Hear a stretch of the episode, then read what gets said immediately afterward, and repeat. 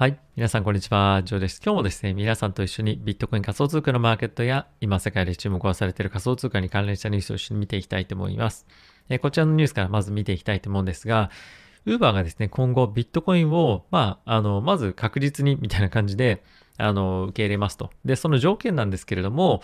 え、今後、ビットコインのマイニングが、まあ、非常に環境に優しいものになってくれば、より優しいものになれば、受け入れる可能性は非常にえ高いですよということを発表していました。で、これやっぱり非常にいい内容だなと思った理由としては、えビットコインに関してはおそらくですね、今後しばらくの間、ボラティリティっていうのは収まってこないと思うんですね。えただし、まあ、今のその世界的な環境への配慮だったりとか、マーケットの流れとして、え結構ですね、その天然資源を、まどんどんどんどん使うというよりも、まあ、今、あの、ソーラーエネルギーだったりとか、地熱だったりとか、そういったところにマイニングのエネルギーの、まあ、その源泉というのを求めていくような流れが非常に強くなっていると思うんですよね。で、これがさらに進んでいくようであれば、まあ、テスラも同じようなことを言っていましたけれども、えー、環境に配慮したようになれば、え、ビットコインをより受け入れやすい環境になっていくというような状況かと思います。で、やっぱりこれの大きな理由としては、今その ESG、SDGs みたいなことが言われているので、まあ、そこがですね、経営としては、ま、非常にその外部に対してアピールしていかないともう投資が受け入れられないっていうような、まあ、項目の一つだと思うんですね。なので、やっぱりそのあたりを外してビジネスはできないというところが、まず一つあると思います。ただし、やっぱりこのビットコインだったり仮想通貨ブロックチェーンについては、えー、かなりやっぱどこの会社も積極的に、まあ、前回の動画でもお伝えをしたんですが、ま、ビジネスの軸に置いていきたいというのは一つやっぱあると思うので、まずはその企業として取り組みやすいような環境に、えー、まずしていくっていうのが仮想通貨ブロックチェーン業界の一つの、えー、まあ、なんていうんですかね、課題、課題なのかなとは思いました。はい。次はこちらのニュース見ていきたいと思うんですが、えー、コインベースがですね、ワンリバーという会社、チームと組んで、えー、今後ですね、インベストメントアドバイザーというふうに呼ばれる人たちがアメリカの方にはいるんですね。で、彼ら何をするかっていうと、えー、富裕層の人たちから、まあ、富裕層じゃなくてもいいんですけど、お金を預かって、まあ、それをですね、このアドバイザーの、えー、意思によって自由に、まあ、投資すると。まあ、ある程度条件はあるんですけれども、えー、そういった、あの、仕組みのサービスがあるんですが、彼らが、この、あの、ワンリバーのサービスを使って、えー、運用資産の中にビットコインだったり仮想通貨を入れ込むような状況に今なっている、流行っているっていうのがニュースとしてなっていました。で、これはですね、あの、徐々にここ最近アメリカの方で年金をビットコインで運用したりとか、まあ、いろんなものをビットコインで運用したりみたいな、まあ、その流れの中でですね、一つ大きな、あの、まあ、軸になってくるような今後のプランになるのかなと思うんですが、まあ、結構アメリカではですね、その自分の資産の一部をプロのあの、投資家というかアドバイザーに任せるっていうようなことがですね、まあ、結構流行ってるというか、まあ、昔からあるわけなんですが、まあ、そこに組み入れられていくということで、やっぱりですね、パフォーマンスをより多く出そうっていうふうに思うこのインベストメントアドバイザーの人たちは、まあ、手数料も取れますし、仮想通貨を積極的に、あの、大きな割合ではないにせよ、入れていくっていうことをやっぱ提案したいと思うんですね。で、これまでの株式債券とか不動産とかの、えリターンでは出せなかったレベルの、ま、リターンがこの仮想通貨をうまいタイミングで組み入れることによって、え出せていく可能性があるというのは、まあ、あの、その利益を享受する側も、まあ、自分のそのサービス、いいサービスですよっていうのを示す側としてもいい、あの、ツールになり得るものだと思うんですね。でもちろんそれが大きな損失にあのつがってしまう可能性はあるんですけれども、まあ、そのあたりはあの投資をする額を減らしたりとか、まあ、リスクの調整をすることによって、まあ、いろいろやり方はあるんじゃないかなと思うんですが、まあ、この流れはですね、かなりマーケットの、あの、今後、まあ、潮流とかメインストリームに入っていくと思うので、まあ、どういうふうにどれぐらいの、あの、ファイナンシャルアドバイザーがこの、えー、 crypto を、その運用資産の中に入れ込んでいくかっていうのの統計とか、ちょっと興味あるなと思ったので、また今後持っていきたいと思います。で、これは1日2日前のニュースではあるんですが、えブラックロック世界最大の資産運用会社がですね、え、 crypto のトレーディングのサービスを、え、提供しますということを発表していました。で、このブラックロックについては ETF とかっていうのも、ま、非常に多く、え、運用というか提供してるものなんです、提供してるんですが、まあ、そういった時にもですね、え、どんどん積極的に、えこのクリプトを今後、まあ、入れていくでしょうし、まあ、やはりそのブラックロックが今後クリプトに入ってくるっていうのは、まあ、あの、他の資産運用会社としても、いや、ブロックロック、ブラックロックやってますからって非常にやっぱ言いやすいと思うんですね。なのでまあそういった観点でも、まあ、このアメリカだけではなく世界でクリプトのあの投資っていうのが、まあ、今後盛んになっていくような一つの大きなあのきっかけにもなるんじゃないかなと思うので、まあ、このあたり彼らがどういうふうにレポートで書いたりとか実際に運用していくのか、もしくはどういうふうな商品を提供していくのか、あの常に追って見ていきたいかなと思っております。はい、次なんですけれども、えー、オープン C がですね、今後、えー、自分たちのそのオープン C にの拡張性をより高めてくれるような、会社だったりとかに対して、まあ、どんどんどんどん投資をしていこうというようなことを、発表をしていました。これ例えばどういうことかっていうと、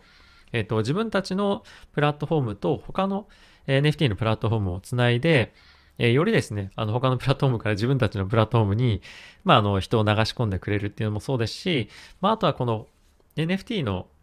あのマーケットプレイスとして OpenC は、まあ、イーサリアンベースなんですよね。なので、まあ、そこでより違うプラットフォームの、まあ、違うチェーンの NFT を取引できるようにしたりとか、まあ、とは別にそこを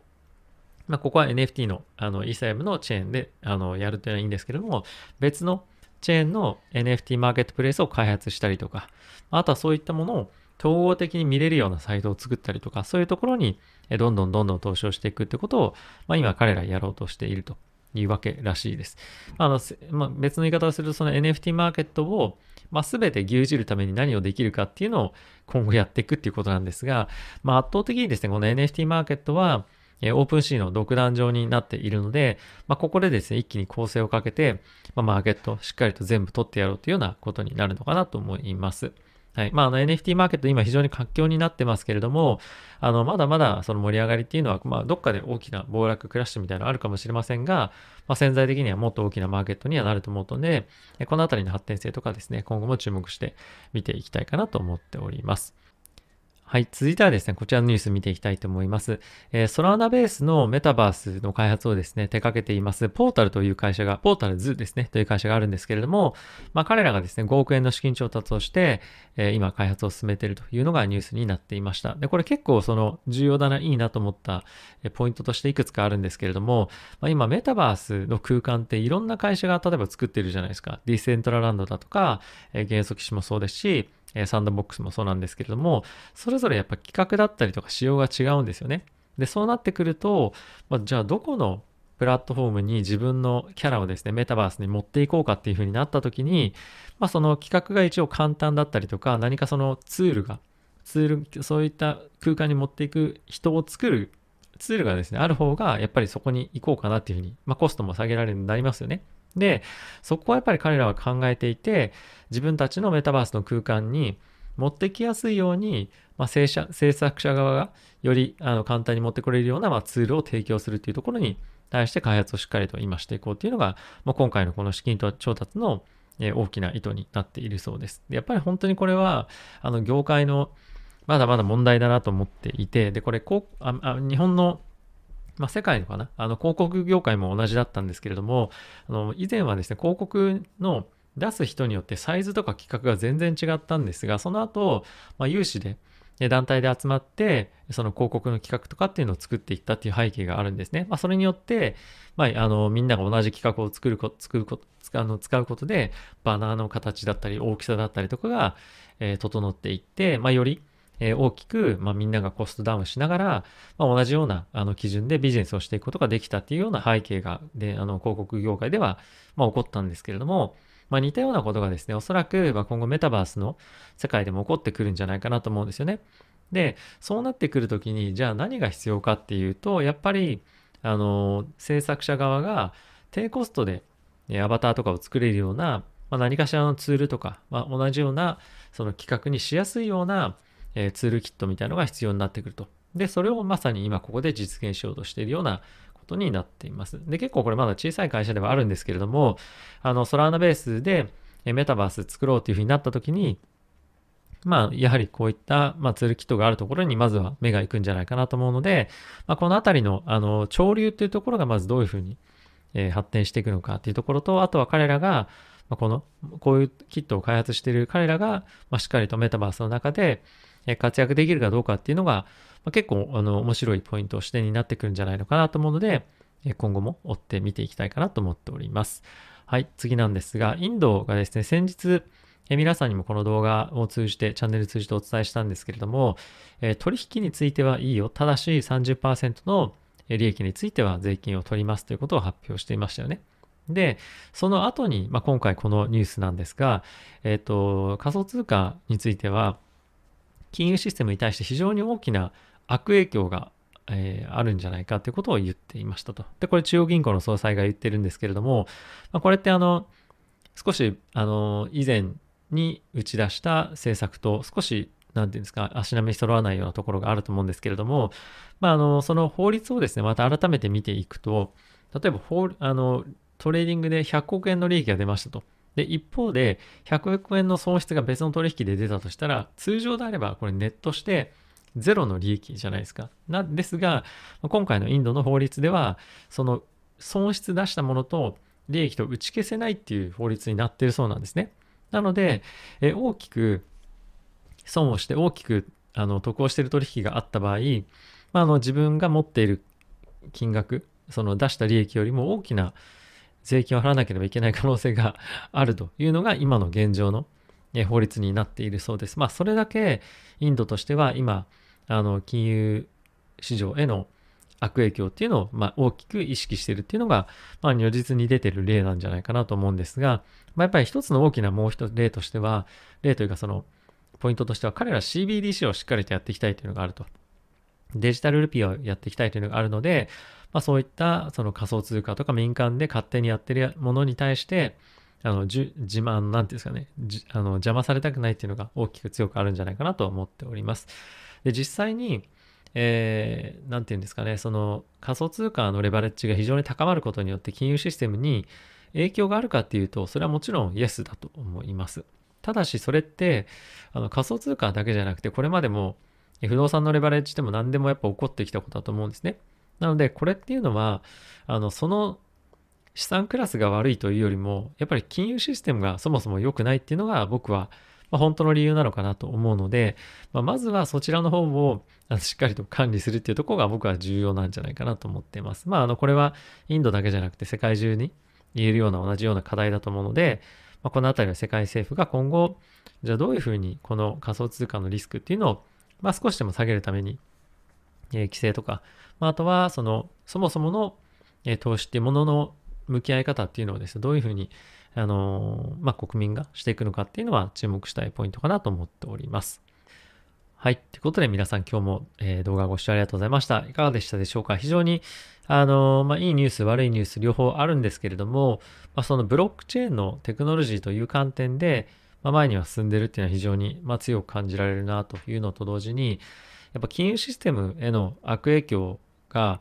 あの、非常に世界中で危惧されてるっていうのは、ま、強く感じるポイントではあるのかなと思っています。ただし、